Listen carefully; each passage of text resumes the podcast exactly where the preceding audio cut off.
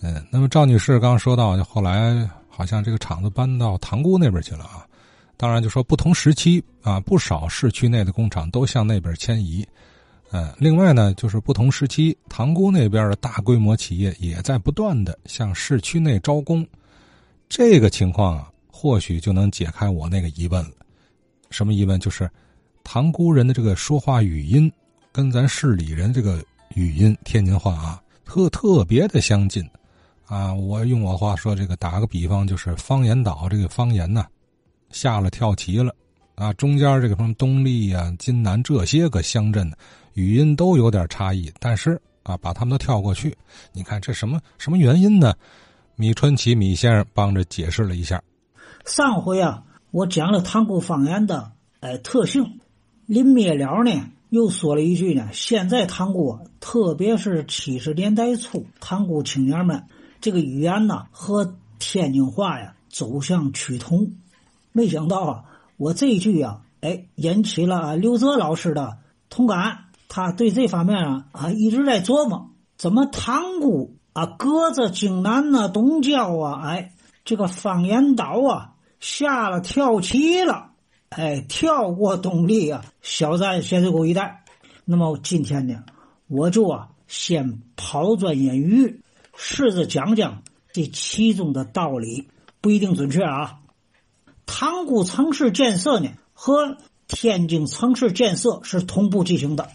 那么，塘沽的大企业呢，在天津啊也是非常明显的啊。比如说，天津新港、造船厂、天津大沽化化工，哎，它是最大的，也在塘沽了。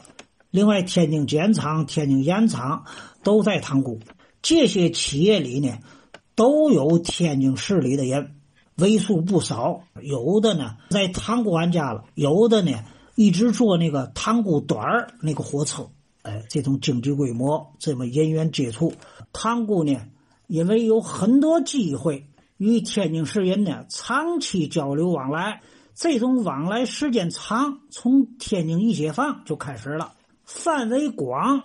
哎，塘沽各大企业的发展呢，都离不开天津市。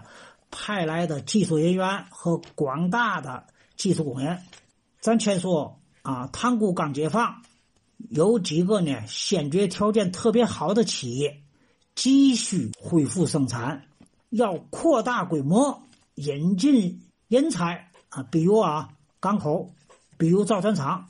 所以呢，天津市呢一解放呢，派来一批领导干部、管理人才和技术人才，这是呢。第一次人文的大交流，第二次呢是天津技校生毕业以后呢，一直不断的分配到塘沽大中企业当中，特别是上世纪六十年代末，天津技校毕业生呢来的是一批接一批。第三是文革分配毕业的学生，他有三个硬杠：一是呢必须下乡的，二是呢。可走可留的，三是呢留城市的，这个可走可留的，其中有一大部分呢就被分到了塘沽。那时候啊，东站那个火车呀，有个塘沽段儿，上下班挤火车，那也是一道风景啊。下了火车，赶紧奔公交，天津市去塘沽上班，工作时间是八小时，来回路上啊。有的人呢，四小时，甚至还多。这批人渐渐的在火车上减少了，这是嘛原因呢？这些人在塘沽成家了。哎，怎么不找个天津的伴呢？我举个例子啊，比如说张三、朱成礼啊，排行老三，老大结婚呢，父母啊把附属的房间拾掇拾掇，救活着，给老大的喜事给办了。那么老二呢？搞了好几年对象，俩人呢光压马路了，单位不分房，怎么办呢？最后家长啊没辙了，索性给屋子搭上了个阁楼，哎，就活着过呗，对吧？总比老压马路强啊！这老三这个技校毕业到唐国的老三心里就明白了，他要搞天津规矩，这个住房就成了问题了，干脆呀，落户塘沽吧。哎，那时候唐国职工分房啊，虽然也紧张，但比天津好的可不是一点半点了。塘沽不仅房子好解决，塘沽工资啊，普遍的说啊，比天津市里还高。我刚才说的那些企业，什么大沽化呀、造船厂啊、新港啊、柏油啊，这些工厂的工资普遍高于天津。那么这一批人呢，落户了塘沽，他们既是塘沽人，也是老天津人。这一批队伍啊，曾建制的语言融合，他们是先锋。话还没说完啊，到了八十年代啊。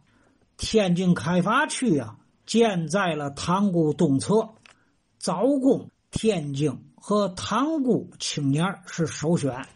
这个时候的市里人和塘沽人呢，在开发区的这个大融合也进入了高潮。哎，这时候啊，塘沽姑娘或小伙要想搞市里青年呢，你得先学会说天津话。哎，别老。解码解码的了啊啊！从解放初塘沽复产扩建的第一批人进入了塘沽，以至后来的第二批、第三批，到建开发区的第四批，这四批整建制的队伍，也就是说，唐姑娘和天津实现了四次大的融合，方言岛啊真的下跳棋了。